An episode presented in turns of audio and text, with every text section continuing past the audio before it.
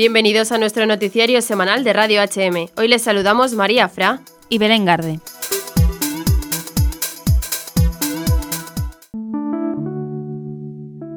En los tiempos que vivimos actualmente, donde el relativismo parece ser el rey de todo y de todos, surge inevitablemente la pregunta, ¿pero existe la verdad? ¿Qué es la verdad? La verdad no es simplemente lo que funciona. La verdad no es lo que hace sentir bien a la gente. La verdad no es lo coherente o comprensible. La verdad no es lo que la mayoría dice que es la verdad. Aquellos que siguen la filosofía del escepticismo simplemente dudan de toda verdad, los discípulos del posmodernismo no afirman ninguna verdad, en particular su patrón, Friedrich Nietzsche, que la define como ilusiones y en su obra filosófica sobre verdad y mentira en sentido extramoral, muestra que al hombre no le importa lo más mínimo la verdad, le es indiferente. La palabra verdad en hebreo emet significa firmeza, constancia y duración. Tal tesis implica una sustancia eterna y algo en que se puede confiar. Vivimos en un mundo escéptico, sin credo y sin confianza, un mundo que solo cree lo que ve y muchas veces ni eso. Somos una sociedad tan incrédula que no somos capaces de creer en nosotros mismos. Solo queremos vivir sin problemas, deseamos que nadie nos cree dificultades y nos sentimos cómodos en la tibieza. La tibieza es principalmente una actitud de la voluntad, una decisión consciente, un estado admitido a sabiendas. Seres adormecidos que nunca han pensado en tomar una decisión respecto de su voluntad. Estos tibios están siempre alejándose de la verdad, en realidad, poco les importa, pues viven siempre apartados de todo aquello que les pueda incomodar, y la verdad incomoda. Esta forma de vivir me recuerda a la fábula del síndrome de la rana hervida, del escritor suizo Oliver Clerk. Si colocamos una rana en agua hirviendo, el animal inmediatamente da un salto y sale del agua. Pero si colocamos la rana en agua tibia y vamos aumentando lentamente la temperatura hasta que hierva, la rana no salta. Se queda ahí sentada y muere. Cuando nos adaptamos a llevar una vida de bienestar, alejada de afectos, ternura o amor, estamos en realidad apartando toda espiritualidad de nuestro ser, aceptando vivir como la rana, en agua tibia, que al ir subiendo de temperatura irá alejándonos de la posibilidad de huir. Es en realidad una incapacidad para cambiar nuestro estado de reposo y escapar de la angustia que nos rodea. Hay un nivel de verdad vitalmente importante para los seres humanos que se encuentra más allá del mundo natural demostrable y explicable. En realidad, esta verdad es a menudo más importante y esencial para los seres humanos, porque es una verdad eterna, inmutable, que no queda nunca a merced de las diferentes teorías históricas y del capricho de los científicos. Esta verdad es nuestro alimento espiritual para fortalecer nuestra existencia, una fortaleza espiritual que es reservada de fuerza moral y permite perseverar en la acción aun cuando todo parezca perdido, que es reserva de valentía que cada uno tiene dentro de su corazón. Hemos creado un mundo material lleno de agua tibia, alejado del porqué de las cosas, un planeta con grandes inventos que, siendo importantes, no han alterado a quienes somos como seres humanos, no nos han descubierto la verdad de nuestro ser, ni la razón de nuestra existencia, inventos que nos han facilitado la vida de tal manera que nos hacen perder el camino para salir de nuestra tibieza. Para hallarlo necesitamos apartarnos del mundo ruidoso y frenético que nos aleja de nuestro interior y comprender así por qué estamos aquí. Necesitamos el silencio para que Dios entre en nuestros corazones y nos muestre el camino de la verdadera belleza.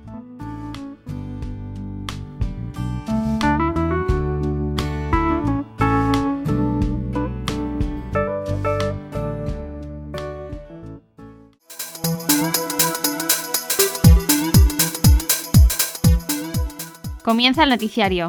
Comenzaremos con las noticias de interés internacional. Alemania, muere el filósofo católico Robert Spiman. Argentina, ya se puede ver en vivo las 24 horas a la Virgen de Luján. Una imagen de la Virgen de Guadalupe para los ciegos.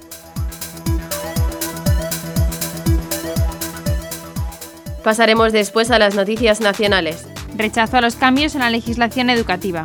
Barcelona ya cuenta con su cuarta capilla de adoración perpetua. Documental con testimonios de cristianos perseguidos llega a las salas de Valencia inaugurarán en Granada Belén Bíblico Monumental.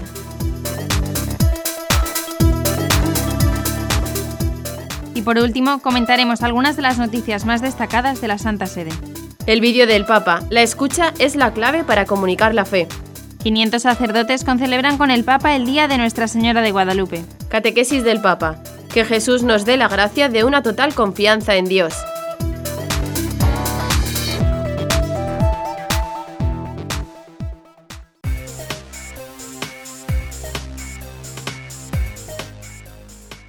Comenzaremos con las noticias internacionales.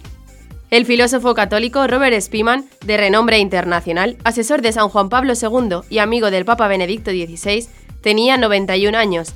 Hijo de católicos conversos, su padre fue ordenado sacerdote después de la temprana muerte de su madre. Este filósofo nació el 5 de mayo de 1927 en Berlín y el 10 de diciembre de 2018 murió en Stuttgart. Su esposa, Cordelia Steiner, falleció en 2003. Ambos se habían casado en 1950 y tuvieron varios hijos, incluido el psiquiatra Christian Spiman.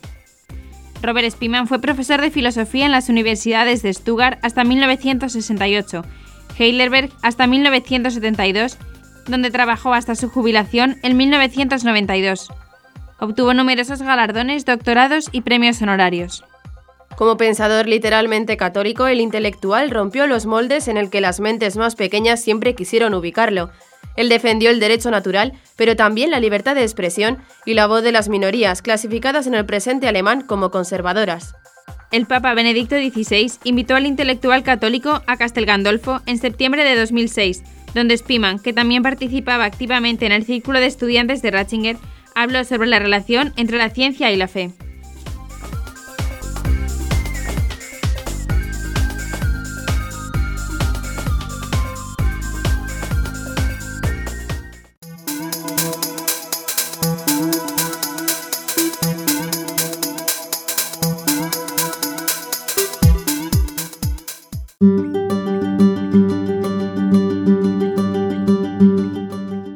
Los devotos a Nuestra Señora de Luján, patrona de Argentina, ahora podrán visitar la imagen mariana las 24 horas del día. El santuario de Luján puso a disposición un streaming con tres cámaras al interior de la Basílica de Nuestra Señora para que los fieles la vean en vivo desde tres ángulos diferentes en cualquier momento del día. Esta visita virtual a la Madre de Luján está disponible en la página web del santuario, santuariodelujan.com.ar, desde la solemnidad de la Inmaculada Concepción, el pasado 8 de diciembre, el objetivo es acercar a la Virgen a quienes por distancia no pueden aproximarse a ella para orar y realizar sus intenciones. La primera cámara está ubicada a los pies de la patrona de Argentina. Ofrece una imagen en tiempo real y en detalle de Nuestra Señora. Se trata de un primer plano de la Madre de Luján. La segunda está situada en la parte posterior de la Virgen, tras el altar principal y apuntando hacia el camarín. Fue ubicada sobre una plataforma que gira y rota, situándose frente a los fieles que la observan mediante este streaming. Ya la tercera cámara ofrece un plano general del interior de la basílica desde el altar mayor hacia los fieles, permitiendo seguir en vivo las celebraciones que allí tengan lugar. Con esta iniciativa, el santuario de Luján se suma a otros santuarios marianos en el mundo que han implementado las transmisiones en vivo, como es el caso del santuario de Fátima, que ofrece 24 horas en vivo desde la capilla de las apariciones, y el santuario de Lourdes, que ofrece imágenes desde la gruta donde la Virgen se le presentó a Santa Bernardita.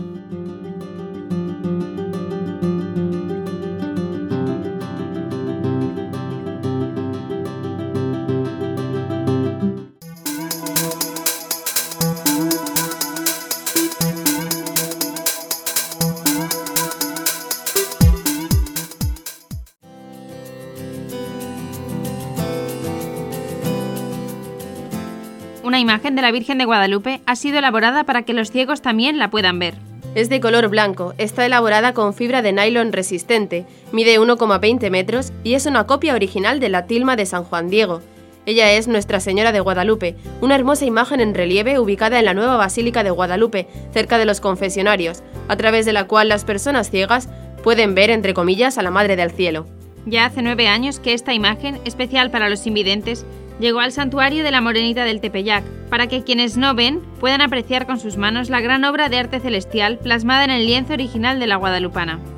La réplica en relieve es una donación que realizó el Instituto de Cultura Italiana y la Embajada de Italia para la insigne y nacional Basílica de Santa María de Guadalupe, y se asemeja a la réplica tridimensional de la síndone de Turín que se instaló en el país europeo para que los ciegos vieran, entre comillas, los signos de la pasión de nuestro Señor Jesucristo. La idea de la imagen nació en el 2008. Ese año fue realizada por Franco Farada, artista italiano y bendecida por Benedicto XVI el 11 de noviembre en la Basílica de San Pedro en el Vaticano. Su costo total superó los 20.000 euros. La imagen llegó a la Ciudad de México en diciembre del 2009, siendo desvelada el día 9 en el Santuario de Guadalupe por el cardenal Norberto Rivera, arzobispo emérito de México. En esa ocasión, alrededor de 100 personas con deficiencia visual vieron por primera vez a Nuestra Señora de Guadalupe. Para realizar la imagen con relieve, Farada se basó en fotografías en alta resolución tomadas en los detalles de la tilma de San Juan Diego, que luego fueron reproducidos en relieve para la imagen réplica. Al costado de ella también se halla un texto en braille para que los ciegos puedan leer la historia del lienzo guadalupano y conocer los símbolos que allí están presentes, como son las estrellas del manto o el vientre abultado de la Virgen María que está rodeado por una cinta la cual representa la maternidad de Nuestra Señora con los pueblos indígenas, entre otros. De María se destaca su sonrisa, la presencia del Hijo de Dios en su vientre abultado, la juventud de su rostro que evoca a una mujer entre los 18 y 20 años, los rayos del sol, las 46 estrellas de su manto que representan el firmamento que brilla sobre el Valle de México, así como la flor de cuatro pétalos situada en el centro de su túnica que evoca el símbolo Nahuatl, que hace referencia a la presencia de Dios. Todos elementos que comprenden lo que se conoce como Códice Guadalupano. Pero la réplica no es solo para las personas invidentes, ya que fue elaborada también para los que pueden ver, y así apreciar por medio del tacto más detalles de la bella obra de arte y catequética de Nuestra Señora.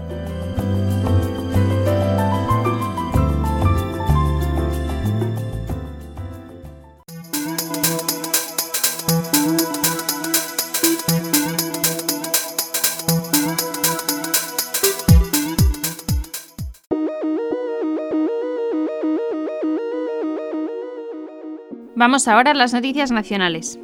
En un decálogo de argumentos que presentan en forma de un castillo de naipes, escuelas católicas, CC, COFAMA, CONCAPA, USO y FSIE rechazan el anteproyecto de reforma educativa presentado por el actual gobierno y la ministra Isabel Celá. Diez días después de la reunión mantenida por representantes de la Conferencia Episcopal y del Ministerio de Educación, y a pesar de las primeras declaraciones oficiales, los planes del gobierno parecen ir por otro lado, al menos respecto al anteproyecto de ley de reforma educativa que sigue su tramitación. Ante esta incertidumbre, escuelas católicas, junto con las principales organizaciones y sindicatos de la enseñanza concertada, como son CC, COFAPA, CONCAPA, FEUSO y FSIE, han decidido hacer público un decálogo en el que expresan conjuntamente su rechazo a los cambios en la legislación educativa planteados recientemente, una reforma educativa impuesta y sin consenso. El argumentario, presentado en torno a un castillo de naipes, repasa desde la libertad de enseñanza, la clase de religión, los derechos de los padres y de los profesores, así como las medidas dudosas. Estas son las 10 razones del rechazo. Se escude en una urgencia que no existe, ya que los elementos más polémicos de la ley anterior están suspendidos sine die. El único argumento para la implantación es el interés político e ideológico partidista carece del más mínimo consenso, lo que limita su viabilidad futura y abandona la ilusión de un posible pacto educativo. Asfixia el derecho a la libertad de enseñanza, tal como lo explicita la Constitución. Restringe el derecho de las familias a elegir el tipo de enseñanza que quieren para sus hijos, al desaparecer la llamada demanda social como criterio de organización de recursos públicos. Relega a la enseñanza concertada a un papel secundario frente al reconocimiento legal y jurídico con el que está respaldada. No incorpora ninguna medida que mejore las condiciones de los profesores de los centros concertados. Es más, desaparecen criterios de admisión de alumnos en el propio centro para los hijos de esos profesores. Conculca el derecho a la dirección de centro, sobre todo con la figura del comisario político, que podrá tumbar un proyecto propio de un centro desde el consejo escolar. Su primera referencia es a la asignatura de religión, esperando que la burocracia parlamentaria vaya asfixiando los requisitos exigidos por los acuerdos Iglesia-Estado. Omite las necesarias previsiones económicas para la financiación de los cambios exigidos. Y por último, adopta algunas medidas académicas dudosas como fortalecer las evaluaciones pero suavizando los criterios para pasar de un curso u ocultando el conocimiento de las pruebas de diagnóstico que han sacado los colores a alguna comunidad autónoma.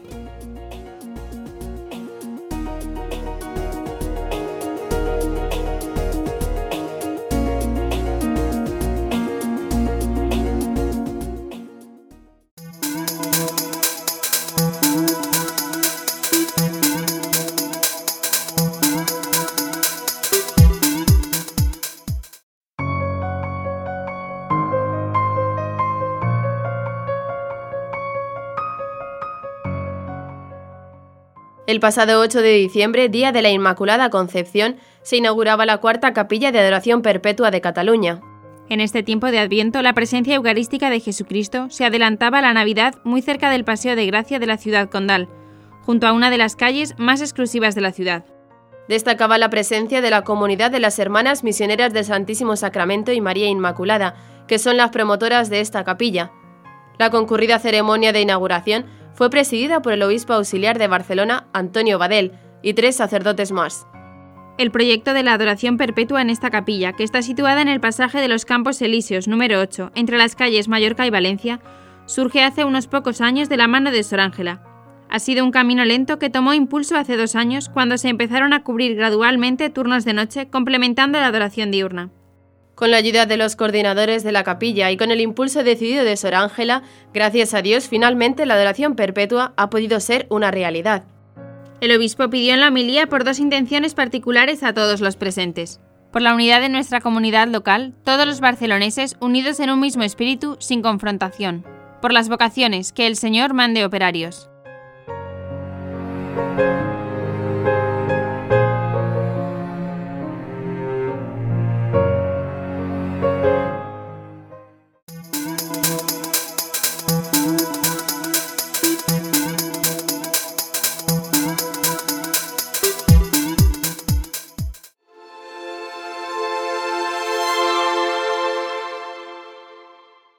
Pasado 11 de diciembre se estrenó en la ciudad de Valencia la película documental Historias del Rosario, que presenta impactantes testimonios de la eficacia de la devoción del Santo Rosario.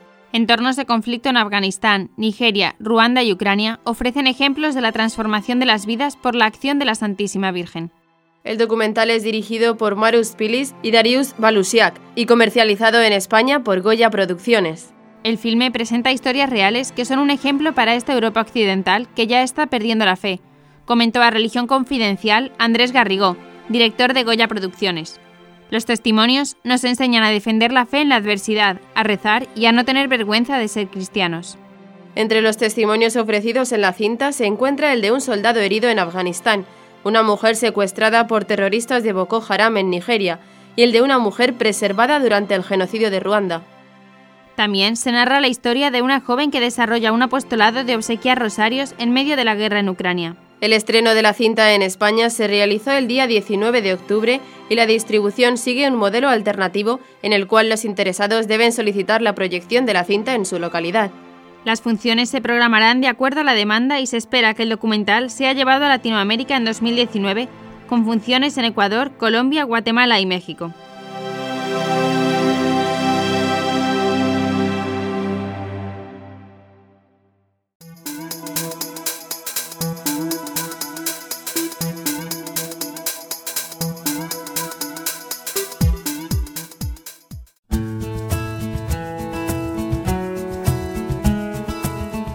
Con el propósito de evangelizar por medio del misterio de la Encarnación a través del pesebre, se ha inaugurado en Alama de Granada, España, un Belén bíblico monumental. La inauguración tuvo lugar el viernes 14 de diciembre en el convento de San Diego, que en años anteriores ya ha acogido esta propuesta navideña. La idea de un Belén de grandes proporciones ha sido del padre Víctor Manuel Valero Mesa, párroco de Alama, quien además ha colocado toda su creatividad para la realización de las escenas del pesebre. La iniciativa nació por evangelizar, por dar a conocer el misterio del nacimiento de Jesús. La frase que hay al comienzo del Belén, por amor a ti me hice hombre, da sentido a todo esto. Es mostrar el amor de Dios a través de ese niño que nace en Belén y que viene a dar su vida por nosotros, y que a través de esa infancia, esos misterios de la vida de Jesús, vamos contemplando el misterio que celebramos en Navidad, el Dios que está aquí con nosotros hecho carne. Se ha hecho carne en el sentido pequeño y nace en Belén, explicó el párroco. Cada año el sacerdote supera el proyecto y este 2018 ha apuntado a un Belén de 80 metros cuadrados, siendo el más grande de Granada y comprende más de 300 figuras y más de 1000 miniaturas. También es bíblico porque allí están representadas todas las escenas del nacimiento de Jesús desde la Anunciación hasta la huida a Egipto, que fueron tomadas de los Evangelios de San Mateo y San Lucas. Asimismo, contiene una narración de 20 minutos que es toda una catequesis auditiva, pero sobre todo visual, con el encendido de las luces y evocando el día y la noche. Inspiración para el Belén fue cada uno de los pueblos donde el padre Valero Mesa es párroco, los cuales están representados en el pesebre. Santa Cruz del Comercio, Cacín, Arenas del Rey, Játar y Alama, e incluidos en los escenarios bíblicos del nacimiento como Nazaret, Belén, Jerusalén y el desierto. El padre Valero Mesa también destacó que No hay que perder de vista que el protagonista de todo esto es Jesucristo, y por mucho que hagamos y mucho que pongamos, todo lo ponemos por Él y lo hacemos por Él. Esa es la locura del Belén. El belenista no lo hace por otra cosa, sino por dar a conocer a los demás el misterio del Dios hecho hombre con nosotros. La escena monumental de la Natividad de Jesús se podrá visitar en el convento de San Diego de Alama desde el 15 de diciembre hasta el 6 de febrero, todas las tardes desde las 4 y media hasta las 8.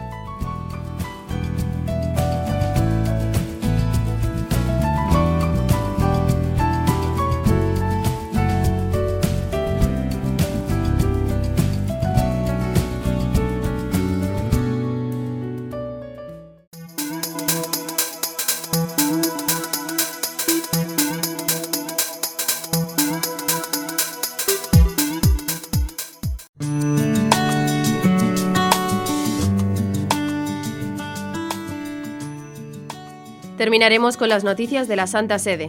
Si se quiere comunicar la fe, es necesario escuchar mucho, dice el Papa en el vídeo con la intención de oración para este mes de diciembre. Si uno quiere compartir su fe con la palabra, tiene que escuchar mucho. Imitemos el estilo de Jesús, que se adaptaba a las personas que tenía ante él para acercarles el amor de Dios. Recemos para que las personas dedicadas al servicio de la transmisión de la fe encuentren un lenguaje adaptado al presente, en diálogo con la cultura, en diálogo con el corazón de las personas y sobre todo escuchando mucho. En la última edición del año del vídeo del Papa, el Santo Padre exhorta a quienes quieren compartir su fe con la palabra a imitar el estilo de Jesús para acercarles el amor de Dios. La pregunta que nos hacemos todos es, ¿cómo hacía Jesús? El Señor se adaptaba a las personas que tenía ante él, explica el Papa en el vídeo. Acompañando la intención de oración del Santo Padre, la Red Mundial de Oración recuerda por su parte la reunión de los obispos del mundo en su decimotercera Asamblea General Ordinaria, en cuyo documento de trabajo los prelados indican que las obras fundamentales de la vida de fe son la caridad, el testimonio, el anuncio, la celebración, la escucha y la participación compartida, y en donde se señala asimismo que toda la Iglesia está llamada a comunicar la fe, obispos, sacerdotes, catequistas, familias y religiosos. El padre Frederick Fornos, jesuita, director internacional de la Red Mundial de Oración del Papa, que incluye el movimiento eucarístico juvenil, expresó que la transmisión de la fe es ante todo comunicar la vida del resucitado con palabras que acompañan gestos de vida, que liberan y sanan. Se trata de una comunicación de corazón a corazón, dice el sacerdote, a la vez que recuerda las palabras del Santo Padre en la Jornada Misionera Mundial 2018. Esa transmisión de la fe, corazón de la misión de la Iglesia, se realiza por el contagio del amor, en el que la alegría y el entusiasmo expresan el descubrimiento del sentido y la plenitud de la vida. La propagación de la fe por atracción exige corazones abiertos, dilatados por el amor.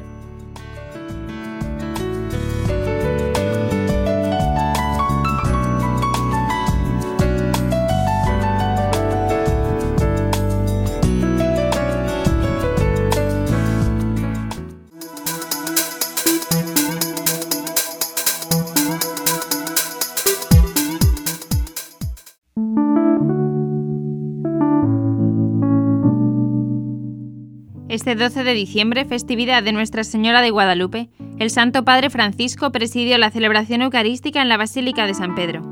Con él concelebraron el cardenal Marc Ouellet, presidente de la Pontificia Comisión para América Latina, el cardenal de Brasil, João Braz de Aviz, prefecto de la Congregación para los Institutos de Vida Consagrada y las Sociedades de la Vida Apostólica, congregación que promueve y regula la práctica de los consejos evangélicos, como se ejerce en las formas aprobadas de vida consagrada y las actividades de las sociedades de vida apostólica en toda la Iglesia Latina, y el cardenal de Honduras, Óscar Rodríguez Maradiaga, arzobispo de Tegucigalpa, que se encuentra actualmente en Roma y participó el viernes en la inauguración de la exposición 100 pesebres en el Vaticano, que este año se ha rendido homenaje a Panamá por la próxima JMJ, de la que el purpurado es padrino. También concelebró con el Santo Padre el cardenal del Salvador, Gregorio Rosa Chávez, que se encuentra en Roma desde el día 10 de diciembre. Este año la Santa Misa fue precedida por el rezo del Santo Rosario, que comenzó a las cinco y media de la tarde y concluyó con el canto del himno de la ya próxima Jornada Mundial de los Jóvenes en Panamá. La celebración estuvo acompañada por los cánticos en los que se alternaron el coro de la Capilla Sixtina y el coro del Pontificio Colegio Pío Latinoamericano.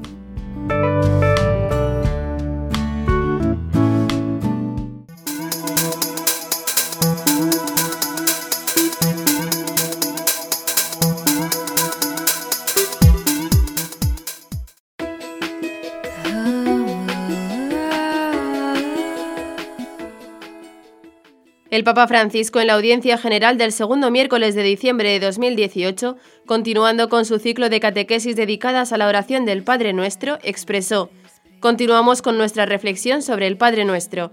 Jesús enseña esta oración a sus discípulos. Es una oración breve, con siete peticiones, número que en la Biblia significa plenitud. Es también una oración audaz, porque Jesús invita a sus discípulos a dejar atrás el miedo y acercarse a Dios con confianza filial, llamándolo familiarmente Padre.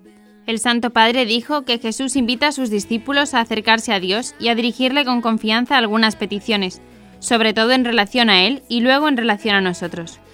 No hay preámbulos en el Padre Nuestro.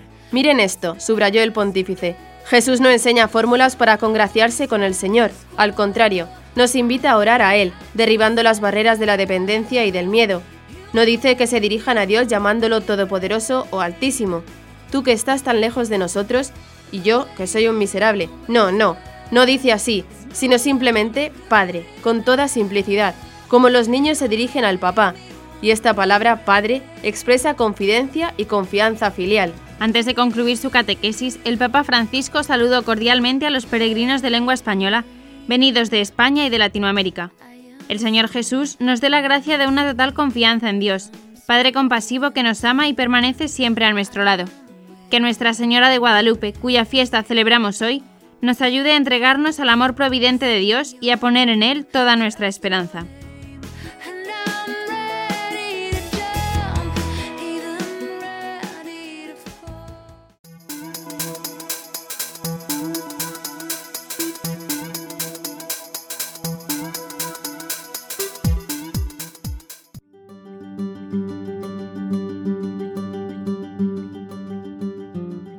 Escuchamos al Papa.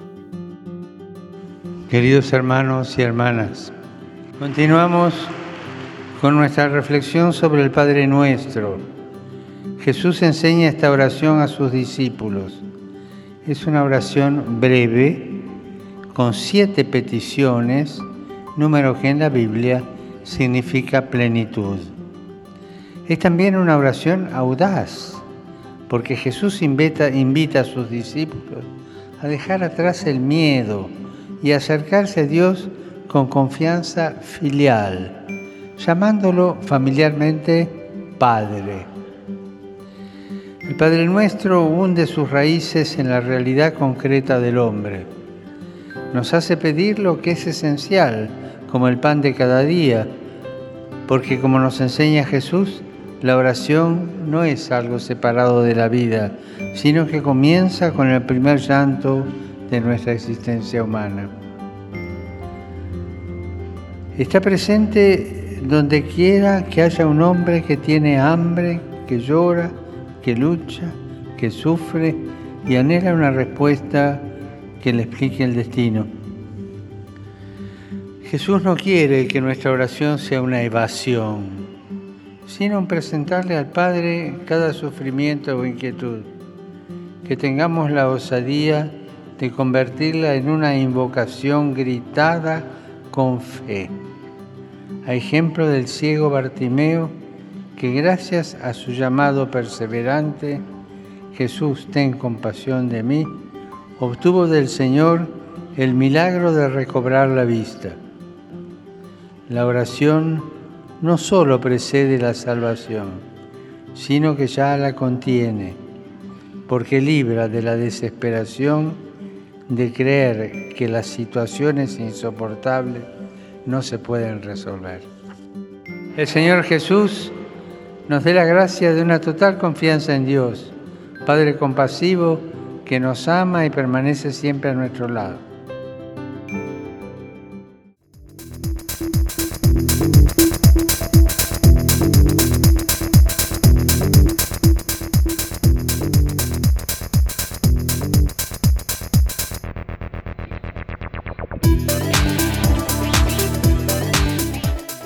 Y hasta aquí nuestro informativo semanal. Esperamos que haya sido de su agrado. Recuerden que pueden seguir escuchándonos siguiendo el resto de nuestra programación en directo a través de la web www.radiohm.net. En ella podrán encontrar también distintos podcasts con los informativos anteriores y otros audios que también pueden ser de su interés. Seguiremos estos días informando de las noticias de la Iglesia y del mundo a través de nuestros breves espacios informativos que les ofrecemos todos los días cada media hora aquí en Radio HM 88.9 FM y HM Televisión. Ayer, hoy y siempre, la verdad. Gracias por habernos acompañado. Les han informado Belén Garde y María Fra. Hasta la próxima semana.